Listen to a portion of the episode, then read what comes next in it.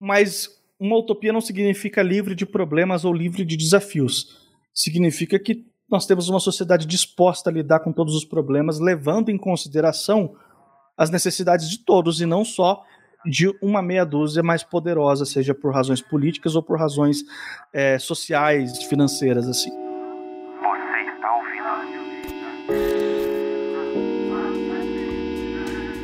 Você está ouvindo? Agora é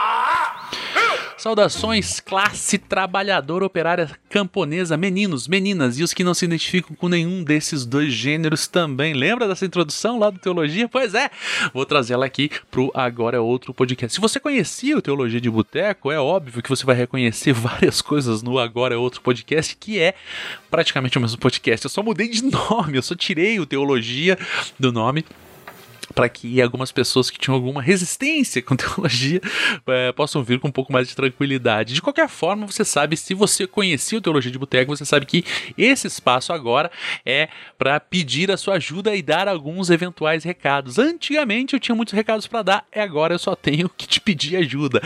E a maneira como eu vou pedir ajuda é divulgue o Teologia de Boteco, divulgue, cara, pra caramba, divulgue entre seus amigos, divulgue entre seus inimigos. Se você é professor, divulga para seus alunos. Se você é aluno, divulga para seus professores divulga pro pessoal da igreja, divulga pro pessoal da mesquita, divulga pro pessoal do terreiro. Cara, divulga, dissemina isso, faz com que esse podcast chegue o mais longe possível. E a segunda maneira é você colaborar com grana. Você pode colaborar com grana a partir de. A partir não, né? É, através uh, de depósitos esporádicos, quando você achar que seja. Que seja. que dê para você colaborar a partir da chave Pix, uh, que é agora é outro podcast arroba gmail.com chavepix agora é outro podcast arroba gmail.com ou você pode ir lá no apoia-se uh, barra agora é outro podcast e estabelecer um valor é, mensal que você vai colaborar. As duas formas são, enfim, as duas formas vão, vão me deixar muito feliz porque grana é o diferencial mesmo. Fazer esse podcast dá um puta trabalho mesmo. É, como eu já falei várias vezes, desde a criação até a publicação, tudo sou eu que faço a edição, a apresentação, a pesquisa, é, tudo, tudo, tudo.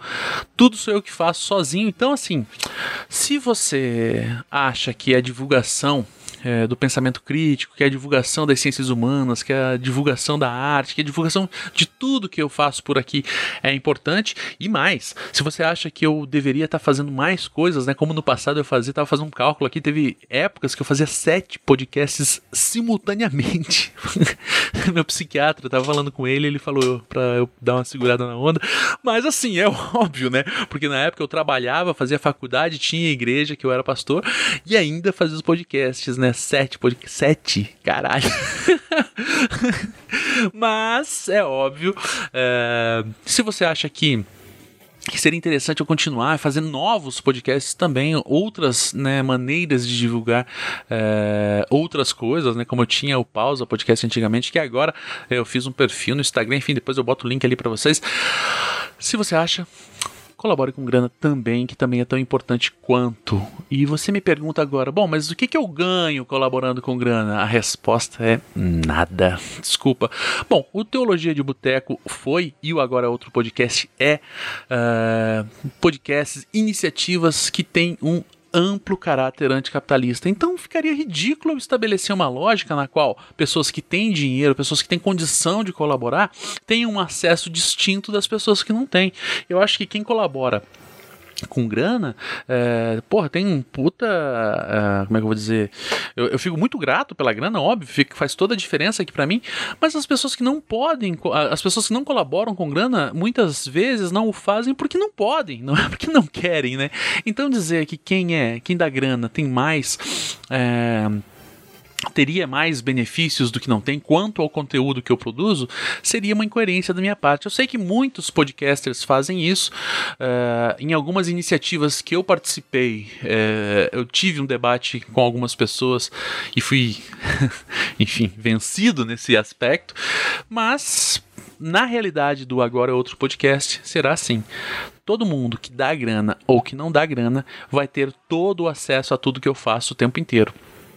A única coisa que eu posso uh, providenciar eventualmente para as pessoas que não que dão grana, que, que, colaboram com dinheiro, é que se eventualmente eu conseguir um livro, um brinde, eu posso vir a, a, a, a sortear entre essas pessoas que estão dando com grana. Mas, reitero, o material que eu produzo sempre estará livre para que você possa utilizar, para que você possa se utilizar dele, que você possa consumir ele, que você possa remixar ele, que você possa fazer cortes, que você possa fazer o que você quiser. Uh, então é isso. Se você colaborar com grana, você vai ter zero benefícios. Você só vai ter o único benefício de que esse programa vai continuar por mais tempo do que haveria, do que, do que continuaria caso eu não tivesse a grana.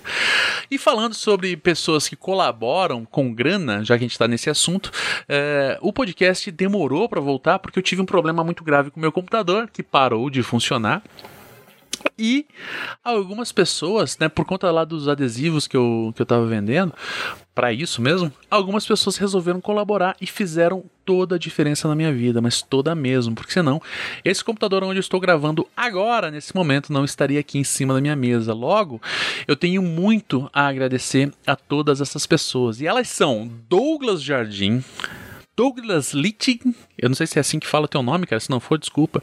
É, Nilson Demetrio, Bruno Silva, Bruno Ferrari, o Akatsu, que trabalha comigo, Larissa Ilana, o Santini, que também trabalha comigo, o Pastor Alecrim, que mora no meu coração, Vitor Jimenez, Sofia Ogawa, Carolina Azevedo, o Davi Balotin, porra, que eu conheço desde, sei lá, desde que eu tinha 15 anos, sacanagem.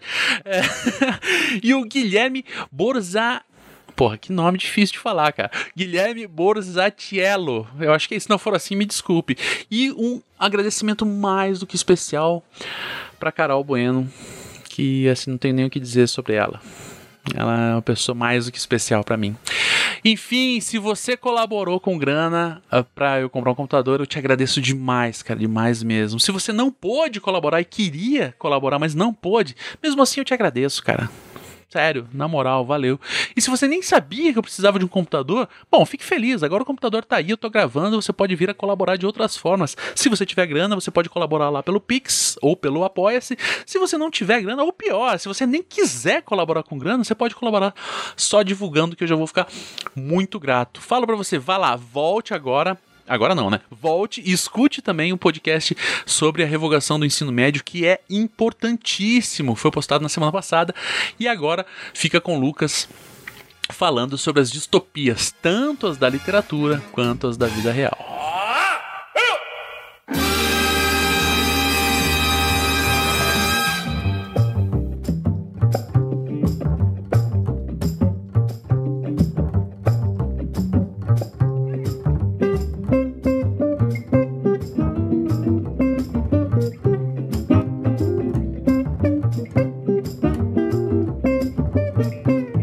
Lucas, que honra, cara, ter você aqui.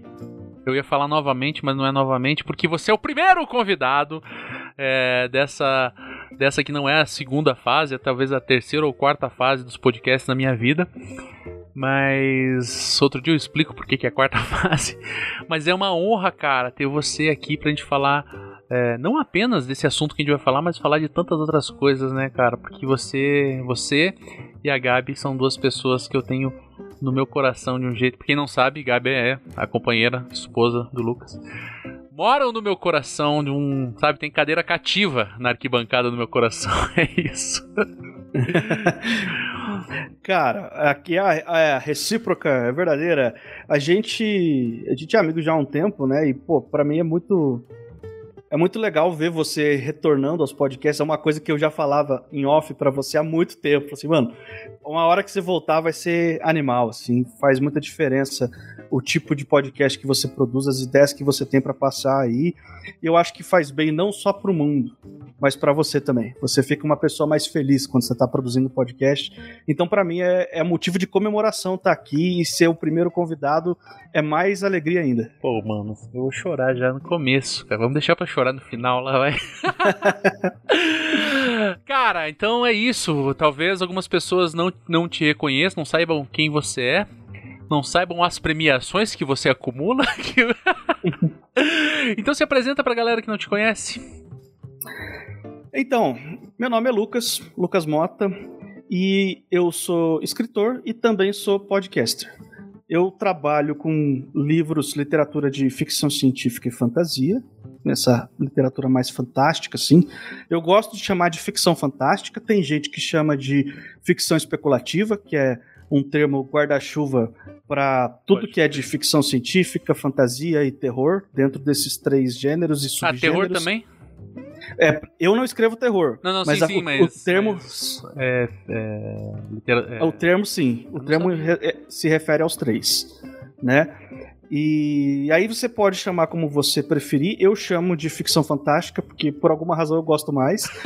e Por motivo puro e simplesmente da minha opinião. é, não, não tem, eu não tenho nenhuma explicação técnica para isso, sabe? Eu não sou teórico de literatura para poder dizer, mas eu gosto mais de chamar de ficção fantástica. Mas assim, eu não me incomodo. Você pode usar qualquer termo que você quiser. E eu tenho alguns livros publicados, tenho alguns contos publicados. Se você procurar Lucas Mota por aí no Google, na Amazon, seja onde for, você vai encontrar todos os meus trabalhos. O meu trabalho mais recente é um livro chamado Olhos de Pixel, que é um cyberpunk, assim, aquela estética futurista super eh, icônica, né, tanto na literatura quanto no cinema. E o diferencial do meu livro é que ele se passa no Brasil, inclusive na cidade que a gente mora, Curitiba, Paraná. E por um acaso, no ano de 2022, que no momento dessa gravação é o ano passado pra gente, Sim. eu acabei tendo, sei lá, a honra de ganhar o prêmio Jabuti na categoria romance de entretenimento com esse livro, Olhos de Pixel. Bobagem, né? Qualquer um ganha. né? É, agora, a partir de agora, eu comecei a achar que qualquer um ganha mesmo. Antes, antes eu achava a que era só boca, os bons. rapaz. Mano, eu antes de começar a partir pro assunto, eu já falei isso pessoalmente naquele dia que a gente comeu aquela pizza maravilhosa com massa de whey. É, eu fiquei tão feliz quando você ganhou, cara. Tão feliz, cara. Eu acho que se eu tivesse ganho o prêmio, a, a saber, eu não sou escritor, mas se eu tivesse ganhado o prêmio, eu não sei se eu ia ficar tão feliz quanto eu fiquei feliz quando eu vi você, quando eu vi os vídeos da Gabi lá, cara. Eu fiquei, eu falei, caralho, velho, não pode ser, velho, olha isso. Eu realmente fiquei. É, acima da. Sabe, é um negócio bizarro, não sei nem como explicar direito o quanto, como que é, ah, de certa forma, assim, assumir a felicidade de outra pessoa, tá ligado? Eu- eu- é óbvio que você ficou muito mais feliz do que eu, Sim. eu tenho certeza absoluta que o, o teu trabalho ter sido reconhecido com um prêmio, né, que é, que é o Jabuti, mas eu fiquei feliz de um jeito que, sabe, eu- dava a impressão que eu tinha ganhado o prêmio. Sendo que eu não Aham. escrevo e nem fui indicado pra prêmio nenhum naquele dia. Sim. Cara, eu entendo. E acredito no que você está falando de verdade, de coração, porque é, as vitórias dos meus amigos, elas são minhas também. Então eu cansei de. Cansei assim, no sentido. Não cansei de verdade, mas assim, aconteceu Não- muitas não estou vezes. farto. É. Mas eu, eu muitas vezes eu comemorei vitórias de colegas. Pô, pra caralho. T- tanto dos, dos escritores quanto de fora do meio literário, assim, sabe? Quando alguém tem uma, uma, assim, uma conquista especial, né? Outro dia, a minha colega de podcast lá, do Suposta Leitura, a Raíssa, pra quem não sabe, ela é revisora. Ela trabalha para uma empresa como revisora de texto. E outro dia ela foi promovida, né, no, no trabalho dela, e ela estava super feliz porque foi a primeira vez desde que ela começou a trabalhar como revisora que ela conseguiu uma promoção Mas- e eu fiquei feliz pra caramba também, dei os parabéns pra ela, assim, achei que merecia. Já trabalhei com ela, ela já revisou textos meus, então eu posso atestar que ela é uma revisora de altíssimo nível, assim, ela realmente é, tem um nível de qualidade técnico muito bom.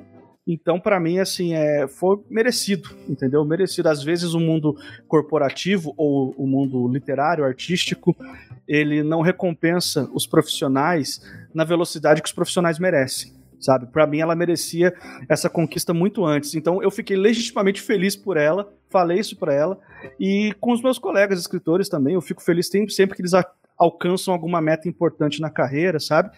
Então quando você fala que ficou muito feliz por mim, eu acredito, cara, porque eu me sinto exatamente assim por todos os meus amigos, seja em qualquer área que eles estiverem, sabe? Massa.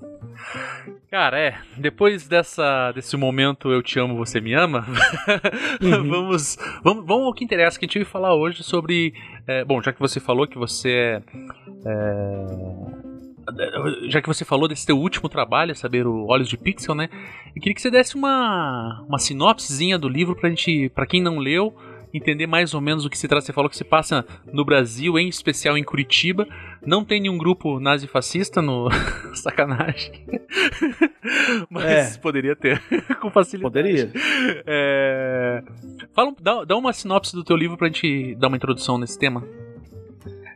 Cara, eu acho que até tem grupo, não, não sei se dá pra chamar de nazi, mas fascista, Fascista com certeza sim, tem. fascista sim. Com certeza tem no livro. Tem os racistas, tem cena de soco na cara em racista, então, enfim. É aquela, aquele, aquela violência pra acalmar os nossos corações, né? Pra violência em cima de quem merece. corações, exatamente. E- esse livro é o seguinte, cara. Ele conta a história de um grupo de mercenários liderados pela Nina. Ela é meio que a, a, a chefa ali do time. E todos eles fazem parte da comunidade LGBTQIA+. Assim, eles são alguma das letras do, da, dessa comunidade. Eles estão à margem da sociedade por N razões. Por N razões. E a, a vida deles está difícil. Eles estão cada vez mais perseguidos a ponto de que eles precisam pegar trabalhos de alta periculosidade para conseguir juntar uma grana rápido para poder vazar e ir embora para uma colônia espacial que tem uma, uma aura meio assim de, de paraíso, assim, lá perseguição não existe, lá eles vão ter Novo mais mundo, liberdade assim, para né? ser. Pode Isso. ser, quando eu li, foi, foi essa a, a- a imagem que eu tive na hora. É, mas é isso aí mesmo. E aí eles, eles ac- aceitam um trabalho perigoso para poder ganhar essa grana e sair fora. E a polícia acaba prendendo eles no meio desse trampo e recrutando eles. Eles fazem uma Em proposta. que ano que se passa o livro? Não, não é definido Não, a não. data. É Legal. um futuro próximo. Porque eu tava tentando lembrar que eu não lembrava, eu falei, bom, vou perguntar, mas então não fui eu que vacilei, não tem lá mesmo. É, não, se você lembrasse o ano, ser- aí eu ia achar estranho, porque não tem. né? Mas é, é um futuro próximo. Futuro próximo, indefinido, e tem uma razão para eu não dar um ano. Para eu só dizer que é um futuro próximo, né? Mas aí é, a polícia dá duas opções para eles. Aquela, aquele elemento clássico de alguns filmes de, de heist, de mercenários, que o pessoal já deve ter visto por aí. Que é o seguinte: ou você trabalha para mim e completa essa missão aqui, em troca da sua liberdade, de uma recompensa que vai te dar essas passagens para onde você quer ir, ou você vai pra cadeia. Você tem essas duas opções, entendeu? E aí eles meio que decidem trabalhar, meio que é contra gosto, mas decidem trabalhar para a polícia, e a missão deles é capturar um hacker que roubou uma das maiores corporações que existe no meu livro, nesse cenário, que por um acaso é uma igreja. É uma corporação Pode. é uma igreja corporação assim que eles têm que recuperar algo precioso que foi roubado dessa igreja por um hacker. E durante a execução desse trabalho, o hacker entra em contato com eles e recruta eles também como agente duplo. Eles têm que escolher qual lado eles vão seguir, se eles vão ficar com a segurança da vida legal, entre aspas, né, junto com a polícia, ou se eles vão, se eles vão voltar para o submundo, enfim. E, e essa história é uma história que fala muito sobre i- intolerância religiosa e tem algumas outras surpresas que acontecem nos desenrolar aí da história que enfim, não vem ao caso, é melhor deixar o pessoal ler para descobrir. Mas ele é um livro que ele foi feito com duas coisas em mente. É para misturar o cyberpunk. Para quem não conhece o cyberpunk, é aquela estética futurista que ficou bem famosa no cinema com filmes como Blade Runner, Blade Runner. Ghost, Ghost in the Shell, Matrix, etc. Basicamente, o elemento básico do cyberpunk é um futuro tecnológico muito avançado. É o high-tech low-life. A alta tecnologia, baixa qualidade de vida. A tecnologia evoluiu muito rápido, em pouco tempo, e o consumismo degradou, poluiu o mundo, as pessoas têm uma péssima qualidade de vida, mas a tecnologia faz parte e o consumo é meio que assim é quase que algo inerente da experiência humana na Terra. Se você ser consumista, não existe outra opção, entendeu? Você tem que entrar Consumir nesse é esquema. viver, né? É, Basicamente isso. é basicamente isso. O- o- a estética cyberpunk aponta para esse lado. Então, é um gênero que tem bastante crítica social, é um gênero que tem bastante reflexão filosófica, porque ele ajuda a gente a pensar a nossa re- relação com o consumo e com a tecnologia. Por outro lado, o meu livro também ele mistura com um gênero que está super em alta, que é o gênero dos super-heróis. Então você vai ter também uma história de aventura, uma história com bastante ação, uma história até com alívio cômico. Eu escrevi esse livro com um objetivo claro de que fosse uma história gostosa de ler. As pessoas sentassem, pudessem se entreter, se divertir lendo o livro e de brinde pudessem também ter algo para refletir a respeito. Então eu fiz essa mistura nesse livro aqui, Olhos de Pixel. Legal. Uma frase que você. Bom, a gente vai. Bom, imagino que a maioria das pessoas que estão escutando o podcast já sabe. A gente vai falar sobre distopias, né? As literárias Sim. e as reais. E daí, quando eu tava escolhendo o nome, o título para esse episódio, é, eu até tava conversando com um camarada que trabalhava comigo, dele falou: não é as reais, mas a real. Aí eu pensei e eu discordei dele. Falei: não, as distopias reais são plural também porque existem N distopias, algumas que estão acontecendo agora, algumas que já aconteceram e algumas que virão acontecer, numa perspectiva bastante é, objetiva de pensar que alguns mundos já foram destruídos, alguns mundos já foram colapsados, né? É, você concorda com isso ou eu tô falando bobagem? Cara, eu, eu acho que se você for pensar em mundos que já foram colapsados, no sentido de que nós temos sociedades e civilizações que já foram cruelmente apagadas, talvez sim. Mas eu não consigo. Eu não consigo ver o nosso mundo como múltiplas distopias. Eu acho que é uma coisa só, muito interligado, porque o, o, o problema social que ocorre, por exemplo, vou dar um exemplo bem atual, que está bem em voga, o pessoal está discutindo. O, o, problema social que você vê uma, um cenário de guerra nos Yanomami, aqui no Brasil, ele não é um problema isolado daquele pessoal, é um problema inerente do nosso país e da nossa organização social mundo. Se a gente for puxar a lente para fora, olhar no macro, ou se a gente for aproximar a lente lá para ver o micro, né, do daquele ambiente específico que está ali. É claro que cada lugar e cada questão, cada problema, cada região, cada povo, enfim, etnia ou como queira chamar, tem as suas particularidades. São problemas, talvez os Yanomamis estejam passando por problemas que eu nunca passei e talvez nunca vou passar na minha vida, entendeu? Ainda assim, o que eu vivo, o estilo de vida que eu levo, está diretamente ligado com a problemática que está sendo causada lá. É, eu vejo dessa forma. Talvez seja uma questão de perspectiva, né? Porque para um, um indígena que viveu a vida inteira numa aldeia, né, com, só com seus com seus, sei lá como que fala, com seus coaldeões, não sei, ah, só nunca saiu dali, viveu sempre ali. Esse é um cenário de fim de mundo total mas para outras pessoas, ou talvez para um outro indígena que já teve a perspectiva é, ampliada por ter saído, por ter visto outras coisas, estudado em outros, é, estudado é, na, na, educação formal é, aqui, seja uma, é bastante bastante complexo. Enquanto você falava, eu estava pensando aqui. Mas bicho, vamos falar então sobre as distopias primeiro as literárias e cinematográficas, porque é um gênero literário que dá muito pano para manga, né? Não, não, não é à toa que você já meteu um livro sobre esse tema, sobre esse tema não, né? Nesse cenário. É... Dois. É verdade, dois. Dois. Dois, caraca. Enfim, Fala um pouco então o que, que você pensa sobre isso, o que, que você vê nisso e diz aí quais são os teus preferidos, os teus é, principais a, a, a apontar, assim? Puxa vida, cara, que pergunta, né, cheia de, de respostas possíveis, assim, muito legal.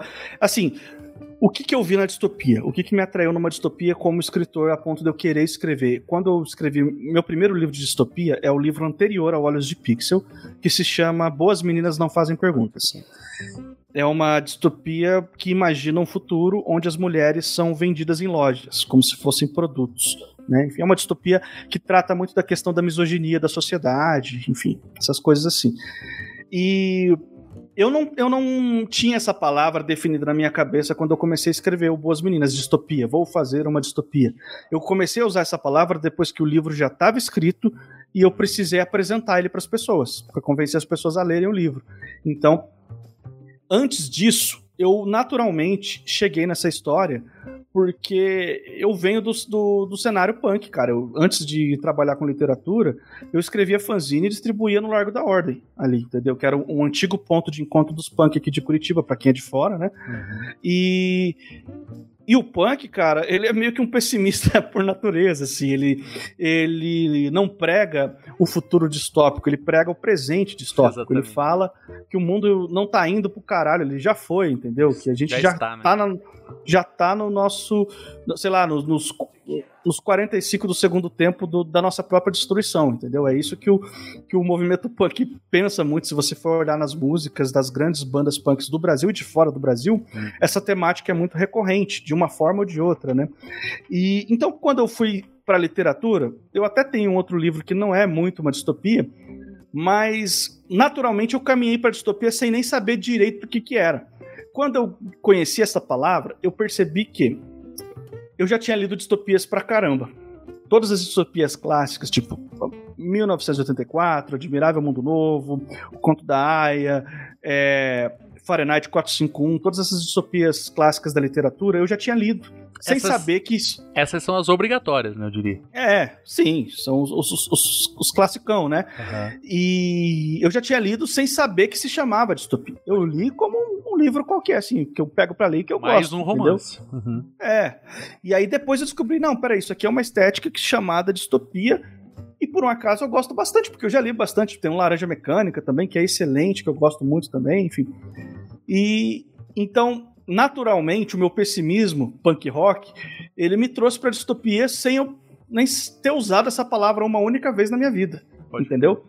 E aí depois eu, dentro já da literatura, já conhecendo outros autores e conversando com o pessoal, eu descobri que o que eu fazia era distopia.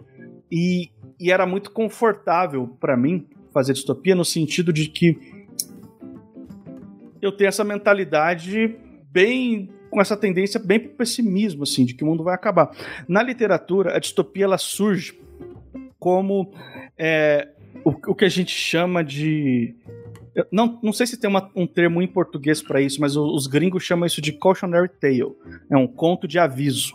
É uma história que você conta para avisar as pessoas, para ensinar uma lição, para alertar as pessoas, para que talvez um dia a gente mude o nosso caminho enquanto sociedade.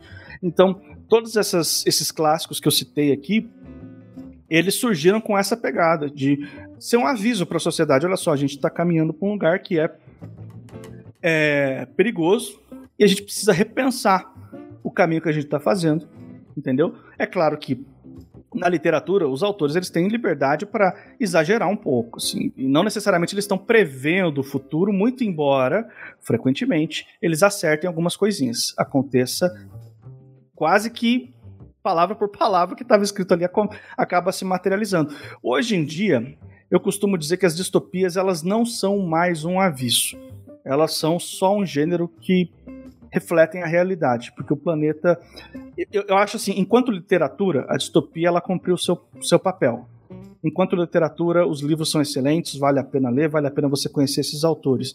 Enquanto cautionary tale, né, enquanto aviso, foi um fracasso completo, porque não serviu de nada, as pessoas não deram ouvidos a esses autores e a gente não fez um esforço coletivo forte o suficiente para mudar os, os nossos caminhos. Então, hoje em dia, as distopias elas perderam um pouco essa característica de aviso e se tornaram muito mais assim um reflexo muito cruel da nossa realidade, sabe?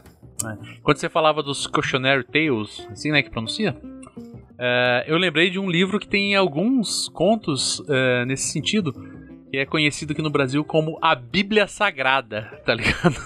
Porque, porque basicamente você pega o livro dos profetas e é muito isso, né? É muito tipo. As pessoas tendem a, a, a pensar o profeta como um adivinhador do futuro.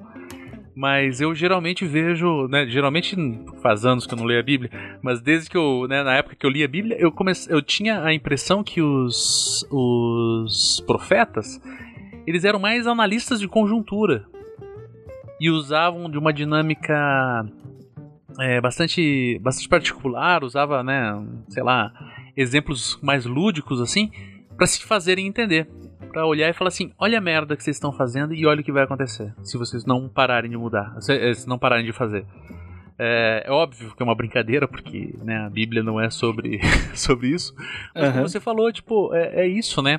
Vejo que o, o papel de, de escritores, enfim, produtores de todos os tipos de, de, multi, de, de mídia, é, tem, tem esse papel quase que profético, assim, né?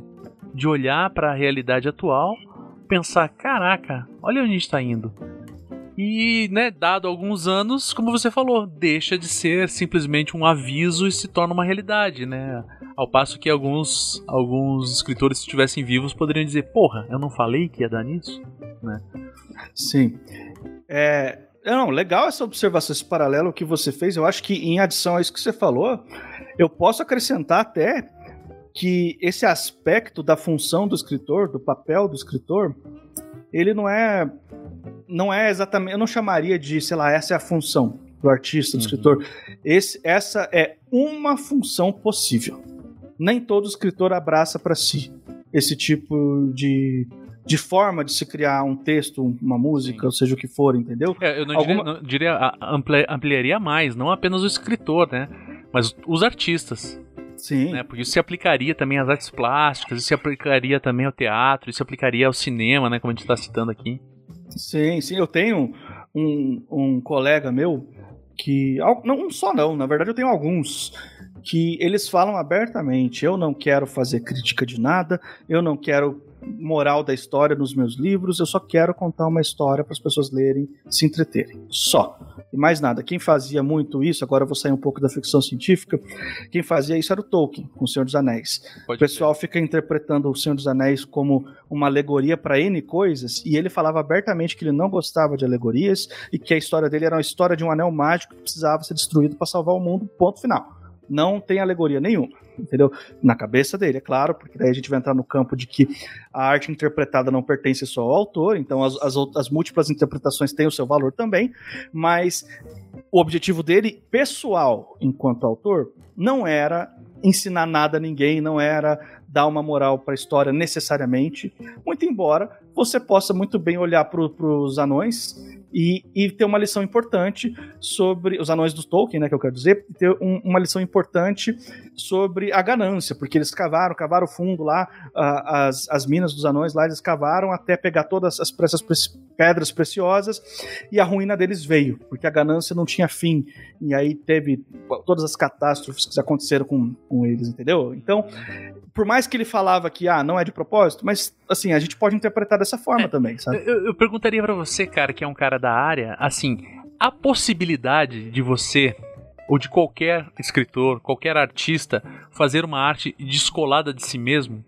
nessa perspectiva ampla, por exemplo, é, sei lá, um, um, cristão que vá fazer uma, uma, sei lá, um quadro, aquilo não vai de certa forma extra, extrapolar a sua essência e passar para ali de uma forma ou de outra? É possível eu isolar alguma coisa do que eu sou na arte? Se eu falar assim, ah não, eu tenho, eu tenho mil, mil e uma perspectivas na minha vida, eu sou, sei lá, o cara é ateu, é ciclista, é vegetariano, é militante do PCB, ele é tudo isso. Em algum momento tem como ele se desvincular e falar, não, eu vou falar apenas disso, eu vou falar apenas daquilo, porque quando ele fala uma coisa ele não está trazendo todas as outras, porque numa, numa leitura mais ampla tem como eu isolar um é, um sujeito apenas nesse emaranhado de sujeitos que é a gente? Cara, eu vou responder essa pergunta de uma outra maneira, porque isso é, é, até um pouco mais complexo do que, do que isso, sabe? Tipo, eu não sei se dá pra gente produzir qualquer forma de literatura, qualquer texto artístico que seja, sem colocar pelo menos algum aspecto de quem a gente é certo? Uhum. Porém, é, é perfeitamente possível que um autor, por N razões, por N razões, ele escreveu uma história que não é a que ele quer escrever, que não é aquilo que ele quer dizer. Existem autores que são, inclusive, só fazem isso. que são os, os famosos ghostwriters, É. né? Que são, os- eles são contratados por terceiros para escrever histórias que não são as, as que eles querem escrever, são histórias encomendadas. Eles têm que seguir um briefing, eles fazem todas as alterações que o contratante está falando. Quando o livro é publicado, a história é publicada, não é o nome do autor que está lá na capa, é um outro nome fictício ou de uma pessoa que existe e vai pegar o crédito para si, entendeu? E o autor, em contrapartida, o ghostwriter, ele foi pago um valor maior do que uma editora tradicional pagaria para ele, mas é um pagamento só, ele não tem direito a royalties. É uma forma de trabalho, tem muitas, muitos autores que vivem disso, que tiram seu sustento de ghostwriting, Uhum. e eu não sei se isso responde a sua pergunta perfeitamente, no sentido de que ele, de que ele não coloca nenhum aspecto de si mesmo nesses É, textos. mas, mas eu diria, eu diria- me, me perdoe te, te interromper, mas um Ah. camarada que faz ghostwriter, e eu não tô querendo desmerecer em hipótese alguma quem faz isso, porque, enfim, tem textos que são fabulosos, que não são, é, como você disse, de autoria de quem tá na capa, é, mas esse, esse camarada ele não tá mais próximo de um de um operário da literatura do que de fato de um escritor? Ou eu tô falando uma bobagem? Cara, pra mim, todo escritor é um operário da literatura. Eu não, eu não vejo outra forma de você ser escritor que não seja sendo operário da Não, literatura. não, mas, mas perceba, qu- quando eu digo operário, e não quero desmerecer, em hipótese alguma, nem os escritores que fazem ghostwriting, nem os operários de fato, é, mas tipo assim, um, um camarada que é contratado pra escrever, como você falou, ele tem um brief, ele tem uma, um resumo do que é pra fazer, ele tem um, um eixo central que ele tem que seguir, e é óbvio que ele vai florear com a sua capacidade é, intelectiva e, e- e artística e tudo mais, mas ele, ele não tá criando. Ou tô falando alguma bobagem? Porque, por exemplo, é diferente de uma pessoa com você que falou: vou contar uma história aqui, né? Óbvio que não foi assim, mas vou contar uma Aham. história de uma Curitiba distópica, Sim. é, sei lá, enfim. Ele, ele tá criando. Ele ainda cria. Porém, ele cria sem liberdades. Ele tem que criar dentro de um quadradinho que deram pra ele. Entendeu? O cara chega. Eu vou dar um exemplo meio grosseiro aqui pra tentar me fazer entender. O contratante chega, você vai escrever pra mim a biografia do Joãozinho da esquina que abriu uma padaria. É isso. A história de vida dele a gente quer contar nesse livro aqui, o Joãozinho da esquina. E você vai contar no primeiro capítulo a infância dele, que foi, sei lá, em Ponta Grossa. Ele viveu em Ponta Grossa, depois ele veio para Curitiba. Como ele vai narrar os acontecimentos, ele vai ter que criar algum- de algum jeito, Sim. ele vai ter algum nível de criação naquilo. Ele não tem liberdade de, de usar o primeiro capítulo para contar como que foi o sucesso, o auge da padaria. Não, ele tem que contar a infância. Mandaram contar da infância, ele Pode vai contar crer. da infância. Entendeu? É isso que eu tô falando. Ele ainda cria, porém ele cria dentro de um quadrado e ele tem que ficar dentro daquelas linhas do quadrado. Cara, mas a gente tá voando completamente pra fora do assunto, porque o papo era. o papo eram as distopias. E você não respondeu. É, ou talvez eu não tenha feito a pergunta, sendo assim, você não haveria né, como você responder, a não ser que você fosse vidente ou coisa do, do, do, do, do gênero. Ontem eu assisti o Vingador do Futuro e tem os videntes mutantes lá, né, de Marte. É, qual, qual, é, qual distopia te marca fodamente assim pra você para você não, não não como influência pro teu livro ou coisa semelhante mas Sim. marca você o ser humano Cara, eu vou citar. Três. 16 Posso, posso citar? Eu vou citar três. diga lá Três, porque na verdade é muito mais do que isso, mas eu tô resumindo. O 1984, do George Orwell, me marca bastante. e os comunistas re- vão falar que é Aham. propaganda anticomunista Não, não é. Não é, e, e- e quem fala isso tá completamente perdido, tá completamente ignorante. O próprio Orwell falou que não era uma propaganda anticomunista, ponto, acabou. Talvez ele tenha sido vendido por algumas pessoas não tão bem intencionadas dessa forma. Mas não foi assim que o Orwell escreveu esse livro, ele não existe com esse propósito. Palavras do autor, tá? Sim, simplesmente, assim, não tem, não há muita margem para discussão nesse sentido, tá? O livro do Orwell ele tem alguns problemas no sentido tanto literário quanto no sentido de que vários autores da época também tinham o mesmo problema de serem extremamente misóginos na hora de retratar as suas personagens femininas. Então ele tá datado em algumas coisas, então é um livro Bastante, que né? Nesse, nessa perspectiva eu tenho que concordar com você Sim. Ele, e, e do ponto de vista literário também, ele tem al- alguns deslizes meio meio grosseiros, assim, sabe? Tipo, que determinada cena ele narra o protagonista que ele nunca mais viu aquela mocinha lá. Ele termina o capítulo mais ou menos assim, dizendo que fulaninho A nunca mais viu a fulaninha B, certo? Capítulos pra frente eles se reencontram, entendeu? Ele meio que se contradiz no texto, assim, em algum momento. Caralho, Então- é verdade, mano. sabe?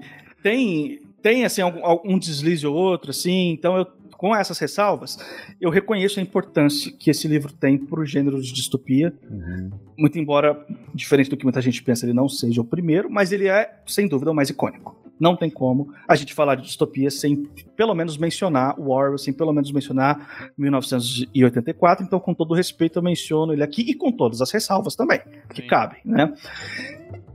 A minha distopia favorita Me, me permita te interromper. Eu acho que a- até a crítica que alguns comunistas fazem, ou ah, se alguém estiver ouvindo e não sabe, eu não sou comunista, mas a crítica que alguns comunistas fazem, ela é válida em um certo sentido da observação do que, que aquilo significa. Mas acho que impor sobre ele todo esse peso e falar assim, ó, ele fez isso de caso pensado, eu acho um pouco, sabe? Eu acho que criticar a leitura anticomunista desse texto, eu acho uma crítica válida. Mas, é, como alguns é, acabam dizendo, ah, mas ele estava na folha de pagamento da, da CIA, não sei. Não sei se eu tenho. não- Eu não tenho capacidade de, de verificar isso. Talvez se tiver um historiador que entenda mais, né? Um historiador da, da obra do, do Orwell, pode falar com mais precisão.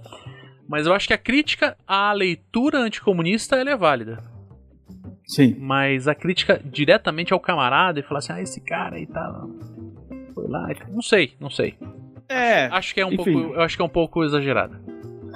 Não, pra, pra começar, que o Orwell ele era socialista, né? Então, tipo assim, ele, ele defendia o socialismo, ele era um pensador também do socialismo, ele era um intelectual do seu tempo, ele discutia essas ideias. Então, tem textos dele de não ficção que abordam também que- eh, várias questões, assim, inclusive é, a- lá no, no, no meu podcast lá, o Suposta Leitura, a Raíssa concorda comigo que o melhor Orwell é o Orwell de não ficção. Eu acho que a melhor obra dele está na não ficção.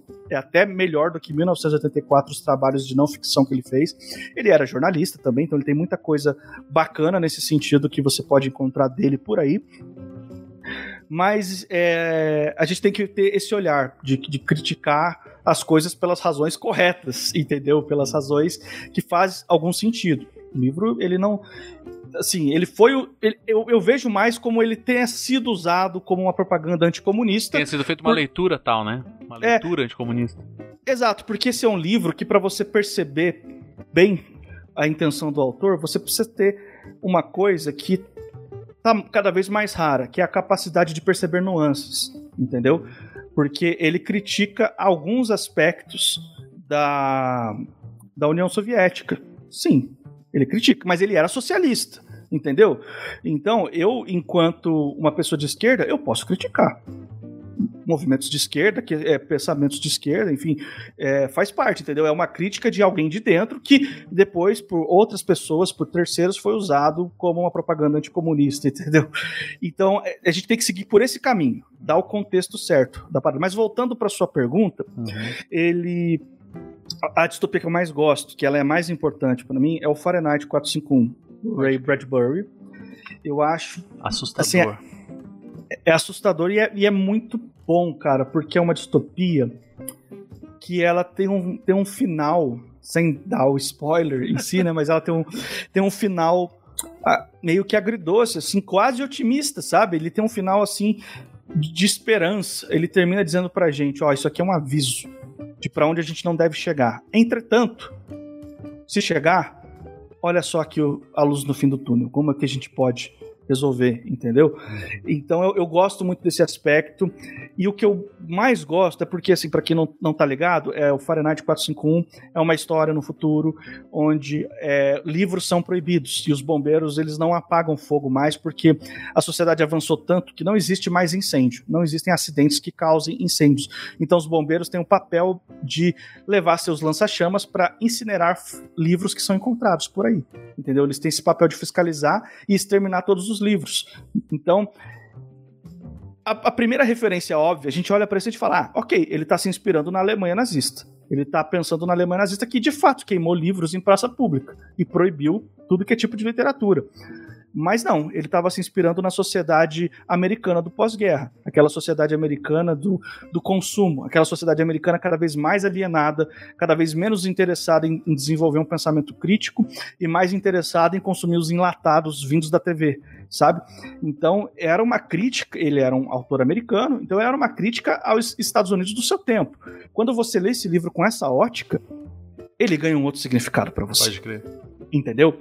Ele, ele realmente ele é como se você desse um mergulho assim e percebesse a profundidade maior que ele tá tentando te passar ali na, naquelas páginas. Então eu gosto muito, muito dessa dessa distopia também. Essa observação que você fez é muito pertinente no sentido de que sempre que a gente coloca o nazismo, o Hitler, é, como, como o foco ali, é, a, gente, a gente tem o risco de cair num, num dualismo brutal e falar assim, bom, então não tem o que fazer. É, o cara é, é a maldade plena.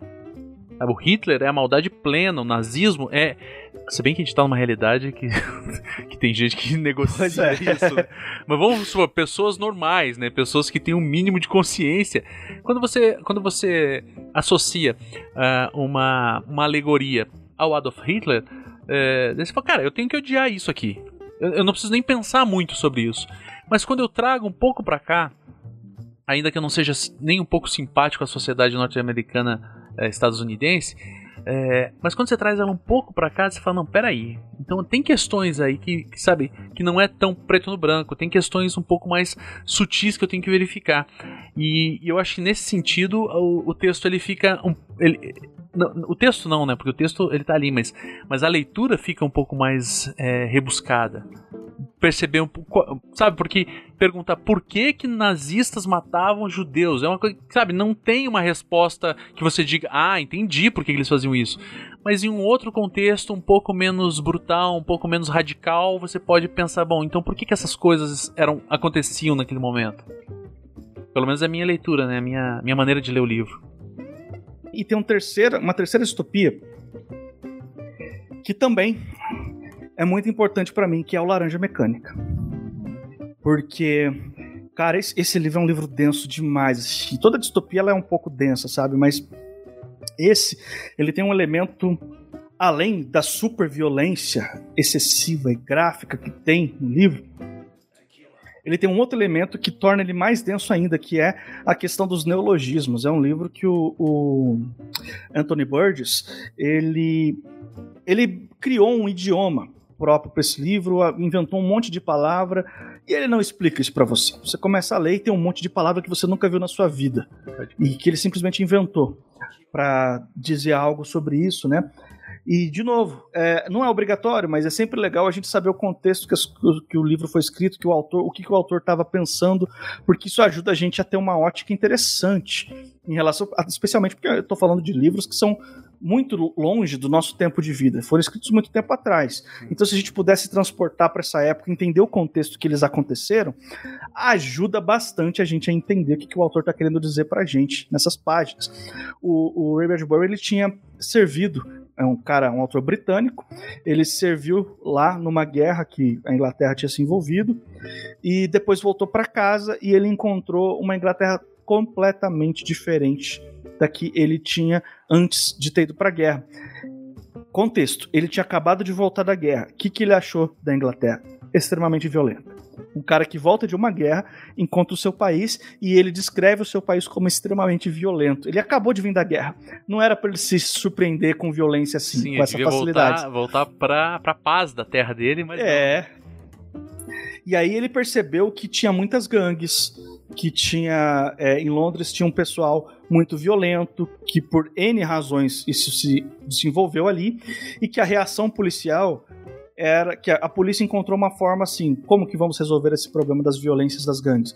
Vamos ser mais violentos que as gangues. Começou a ser muito truculenta, a ponto de ter confrontos entre polícia e gangue. Então, ele traz o Laranja Mecânica como essa proposta de que sociedade ultraviolenta, a polícia tão violenta quanto o que a gente chama de gangue, o que a gente chama de bandido, não consegue resolver a questão da violência, vamos para uma lobotomia. Entendeu? Vamos tentar reconfigurar a cabeça das pessoas, que é também uma forma de violência excessiva, sabe? E ele, então ele traz esse contexto. Então você, você perceber assim que os países que a gente chama de primeiro mundo, por exemplo, Estados Unidos, por exemplo, a Inglaterra, são países que serviram de, de inspiração para grandes distopias da literatura. Que os, os, autores que viveram nesses países e que eram vistos como a, a grande esperança de, sei lá, de sociedade avançada do seu tempo, sabe? Que, principalmente quando se trata de americano e europeu, que já se acha pra cacete, entendeu? Você acha que, que tipo, assim, eles realmente são os melhores que existem, né? Sim. E aí você vê os autores naturais desses países olhando para si mesmo, olhando para suas próprias sociedades e falando: pera aí, meu chapa, não é bem assim. Essa sociedade aqui, na verdade, tem um problema sério. Um, não, mas eu quero falar de um problema sério que essa sociedade tem. No caso, o Ray Bradbury falou da alienação das pessoas, dos americanos do, ali do pós-guerra, e o, o Ray Bradbury falou da, da reação ultraviolenta do Estado para lidar com problemas sociais, entendeu? Uhum. E quando você lê esses livros com essa ótica, é aquela coisa, tipo, se você meio que ganhou uma chave para decodificar algumas, algumas piscadinhas que o autor tá dando pro leitor, quando você lê certas cenas, certas descrições, você fala, ah, agora eu sei o que você quis dizer. Entendeu? Quando o Laranja Mecânica ficou muito famoso no, no cinema também. Então tem aquela cena icônica que muita gente, até que não, quem não assistiu o filme, lembra dessa cena, que é o Alex com os olhos abertos e uma máquina segurando as pálpebras dele para ele assistir uma, as imagens lá e sofrer a... assim no olho, né? É, isso e para ele poder assistir as imagens e ser lobotomizado lá pelo procedimento que eles estavam fazendo. Isso aí é o Ray Bradbury falando pra gente, olha só, a gente quer resolver um problema de violência urbana desse jeito, sendo brutal, absurdamente brutal. A gente acha que a gente vai extinguir a violência do nosso meio assim, sendo muito mais violento do que qualquer outra coisa que já foi feita, sabe? Então, isso é, era o aviso dele, era o aviso da distopia dele. Meu irmão, não vamos por esse caminho, entendeu? E a gente olha para nossa sociedade hoje, o que aconteceu? A gente foi justamente pelo caminho que não era para ter ido. Assustador, cara. Né? Cara, é, é, essa, essa leitura. Eu, quando eu li o, o Laranja Mecânica, eu fiquei brutalizado. Eu não tinha assistido o filme quando eu li o livro. Então, para algumas Sim. pessoas, quando vão, vão ler é, o livro, já com a imagem dos atores na cabeça, tem uma certa questão ali, né? Óbvio, né? Hoje não dá para você não ter a imagem do, do Alex, né? Com, com aquela cara ali e tal. Mas no livro eles são crianças, né? São muito mais novos, né? Então Sim. a agressão é muito maior, é muito mais tenso. Eu sei que eu passei mal com aquele livro, porque realmente não é um livro para você ler antes de dormir e ter belos sonhos, né, cara? Ah, de forma alguma, cara. Acho que distopia nenhuma. Eu, eu sempre falo isso. Eu sempre falo isso por aí. A literatura não tem que ser agradável. Ela não tem obrigação nenhuma de te proporcionar um tempo agradável na sua casa, ou seja, onde você estiver lendo. Eventualmente ela pode ser eventualmente você pode encontrar um livro mais, mais light, que vai te dar uma sensação mais feel good, assim. Mas ela não tem essa obrigação. Então, ocasionalmente, ela vai incomodar e vai incomodar muito. E as distopias é um exemplo disso, são um exemplo disso, né? Desse incômodo. Ainda hoje eu estava conversando com um colega lá no, no serviço sobre isso, né? Sobre, sobre arte, sobre literatura e tudo mais, já falando né, que eu ia gravar contigo hoje. E daí eu falei isso pra ele, falei, ó, quando um autor se pretende a escrever um texto para te deixar enojado, e você sair com nojo da leitura, isso significa que o autor é um bom autor, porque ele atingiu o seu objetivo, né? E muitas vezes você termina um livro e fala, cara, odiei o livro, fiquei com nojo o tempo inteiro. Bom, quer dizer, talvez você tenha feito a leitura equivocada, né, na, na perspectiva de que aquele livro, ou você, ou o, o, você foi com uma expectativa equivocada, mas é inegável que o autor chegou no objetivo dele. E alguns livros, tanto, porra, 1984, quando chega no final lá, você fala, caraca, é isso aí, malandro, não tem pra onde correr, né, cara?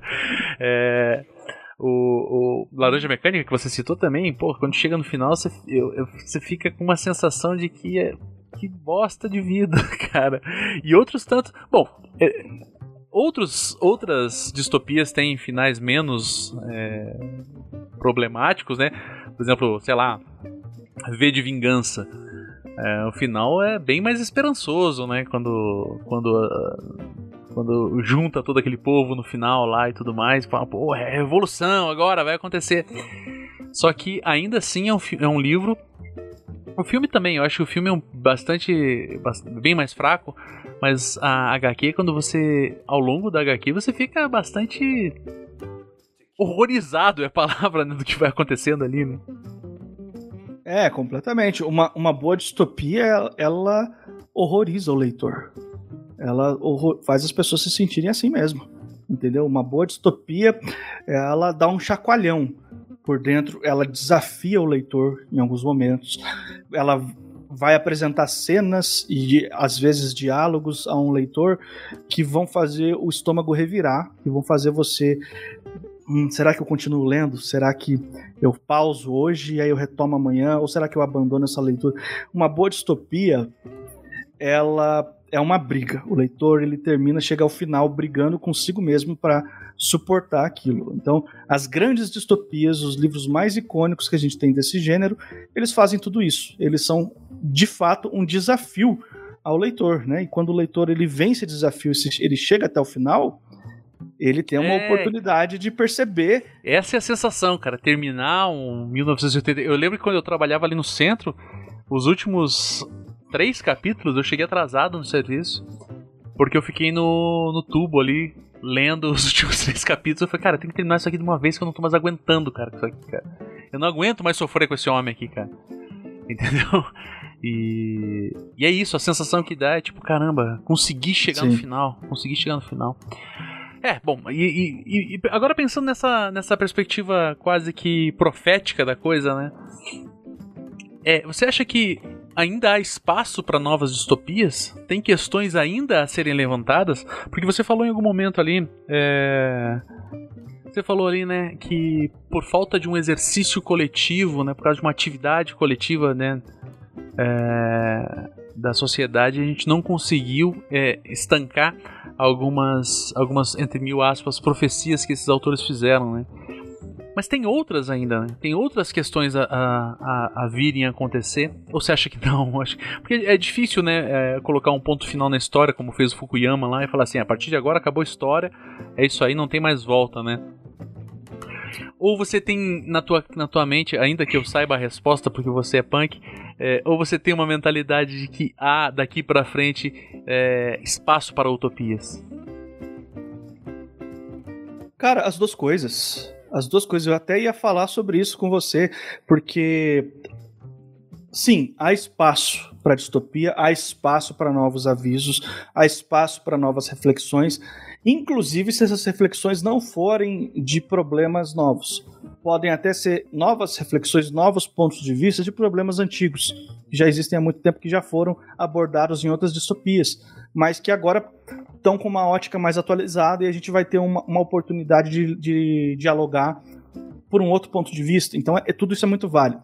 Entendeu? A literatura, ela, ela tem essa característica super, assim, é mais forte do que qualquer coisa no sentido de que os assuntos não se esgotarão, entendeu? Enquanto houverem autores, os assuntos não se esgotarão.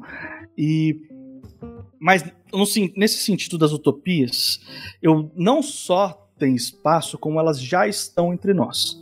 Já existe aí um, um movimento cada vez mais forte das utopias na literatura, certo? Que acontecem de várias formas, dentro de vários gêneros, inclusive da ficção científica, principalmente na ficção científica, e você tem pessoas imaginando um futuro mais positivo. E inicialmente, isso torce o nariz de algumas pessoas no sentido de, poxa, mas o mundo está caminhando para sua própria destruição, por que, que a gente vai imaginar um futuro bonitinho? E, ah, mas se o mundo é perfeito, então que tipo de história vai ter? Não vai ter conflito nenhum, não vou acompanhar nenhum, nenhuma saga, nenhuma aventura. O que, que vai ter de interessante? Bom, primeiro, que as primeiras utopias da literatura, elas já têm aí as suas décadas, entendeu? Tipo, não é uma coisa que começou semana passada. Sim. A, a minha favorita é Os Despossuídos, da Ursula Le Guin, que é um livro que imagina uma sociedade totalmente anarquista, que você... não tem posses. Por isso eu que tenho esse livro, inclusive, não sei se você sabe. Você tem ele? Eu tenho, ganhei de você, inclusive. Não, não, eu te, eu te dei outro da Úrsula, eu te dei a curva do sonho. Eu acho que não, cara. Você tem certeza? Ah, porra, pode crer, é verdade, é verdade, eu- é verdade. Vacilei. É, Vou deixar, vou deixar esse meu vacilo aqui, mas, mas é verdade, você Uhum. tem razão. eu dei é da curva do sonho, que também é da Úrsula, que é um outro livrão dela. Mas Os Despossuídos é o meu favorito dela, porque é, ele, ele é uma utopia, ele imagina um futuro melhor, mas uma utopia não significa livre de problemas ou livre de desafios. Significa que nós temos uma sociedade disposta a lidar com todos os problemas, levando em consideração as necessidades de todos e não só de uma meia dúzia mais poderosa, seja por razões políticas ou por razões é, sociais, financeiras, assim. Né? Então, a- as utopias elas elas surgem assim, lá atrás as distopias elas cumpriam um papel de aviso para a sociedade, ó, vamos repensar, vamos vamos dialogar isso aqui para a gente talvez não, não precisar chegar nesse ponto aqui. E elas cumpriam esse papel de aviso. E elas eram, assim, um exercício fortíssimo de imaginação de um grupo de autores. Então era muito comum que as distopias chegassem no- no- nos países, nos seus mercados literários, assim, como uma surpresa total, como uma novidade total, as pessoas, nossa, mas isso aqui é muito diferente. Então, eu, cara, o meu livro de distopia, o Boas Meninas, ele, sim, não tem nada de, de novidade no sentido de que eu, eu, eu publiquei ele numa época em que era um gênero já consolidado, Hum. já lido por muitas pessoas, e ainda assim ele encontrou leitores que acharam que aquilo é a coisa mais louca e mais novidade do mundo. Assim, meu Deus, nunca li nada que fosse nessa pegada, assim, sabe? Que não, não conhecia mesmo o gênero distópico. Então imagina décadas atrás, quando o 1984 saiu, como quando o Admirável Mundo Novo saiu, entendeu? O que, que isso não causou nos leitores da época, assim, né? Que não tinha nada parecido para se comparar. Eu tenho um monte de livros que vieram antes de mim que eu posso falar, ó, olha para essa literatura aqui, você vai entender por que, que eu fiz o livro desse jeito, que tem uma trajetória aqui sendo realizada aqui, né? E então, antigamente a distopia era o- os diferentes, os esquisitos que vinha de uma forma muito característica, muito marcante, muito às vezes até mal-humorada, dá um aviso muito sério para as pessoas, dá aquele chacoalhão no leitor. Hoje, a gente vive numa sociedade por natureza pessimista. A maioria das pessoas espera o pior hoje em dia.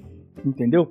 Não à toa, as novas gerações estão tendo uma tendência de se preocupar mais com causas ecológicas, por exemplo, e de sustentabilidade, porque eles já nascem com essa sensação de, meu Deus, deixaram o mundo já terminando para a gente poder viver. O que, é isso, sabe? Que sacanagem é essa? Eu cheguei aqui, o lixo estava espalhado. Cheguei aqui, o consumo já tinha tipo, dominado todos os países, todo, todo o mundo inteiro. Então, que, que negócio é esse? Por que, que tem que ser assim, né? E as utopias agora elas cumprem um, um papel importante, que é diferente do papel que as distopias cumpriram no passado, mas que é um papel importante, que é um papel de, a gente, de avisar para a gente o seguinte: olha só, não vamos parar de dialogar porque existem sim outros futuros possíveis. Elas não trazem isso pra gente, aquela esperança falsa de ai, tudo vai melhorar, tudo vai mudar, a salvação vai vir do céu. Não é isso. Hum. Elas, elas, quando uma utopia é bem feita, ela mostra para você que por uma sociedade superar problemas centenários, às vezes milenares, eles tiveram que quebrar a cabeça e repensar toda uma estru- estrutura. Assim. Tem um livro de, de utopia que eu li esse ano passado que é Salmo para um Robô Peregrino, da Beck Chambers. É um livro muito bacana. É um livro curtinho, dá para ler rapidinho, assim, eu recomendo muito. Ele imagina uma sociedade onde os robôs eles ganharam, foram emancipados e, e eles são reconhecidos como pessoas, assim, são independentes, eles não trabalham mais para os humanos e eles decidiram que eles não querem mais ter contatos com os humanos. Essa sociedade, ela já resolveu um monte de problemas. Já resolveu questão ecológica, existe um respeito muito maior pela ecologia, é muito mais sustentável. A questão do consumo, então, os personagens eles vão andando, vão fazendo a sua jornada ao longo do livro, eles passam por ruínas. O que, que é isso? Ruína de uma civilização antiga? O que, que é isso? Eles vão descobrir, ah, isso aqui era uma fábrica. Muitas fábricas foram fechadas porque eles descobriram, ah, a gente não precisa dessa quantidade de fábrica. A gente não tem tanta gente assim, a gente não precisa de tanto produto assim. A gente não precisa consumir tanto desse jeito. A gente pode reciclar. A gente não precisa de tanta fábrica. A gente pode resumir. A gente não precisa de tanto dinheiro entre a gente. A gente pode ter a nossa relação baseada em outras coisas, entendeu? Então, a autora deixa bem claro que isso foi uma luta de muitos anos e de muitas gerações, com muito sacrifício, com muito diálogo, eles conseguiram uma sociedade que hoje pra gente, a gente pega o livro para ler, meu Deus, parece um paraíso.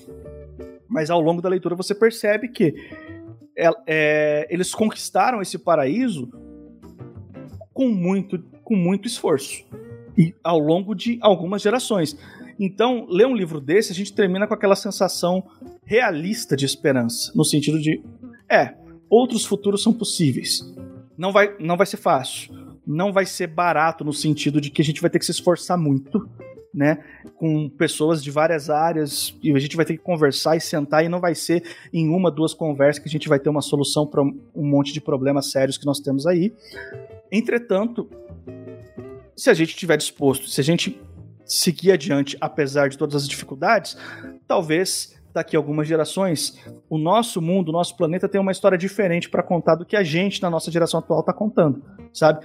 Então as utopias elas cumprem esse papel hoje de, de lembrar a gente de que outros futuros são possíveis.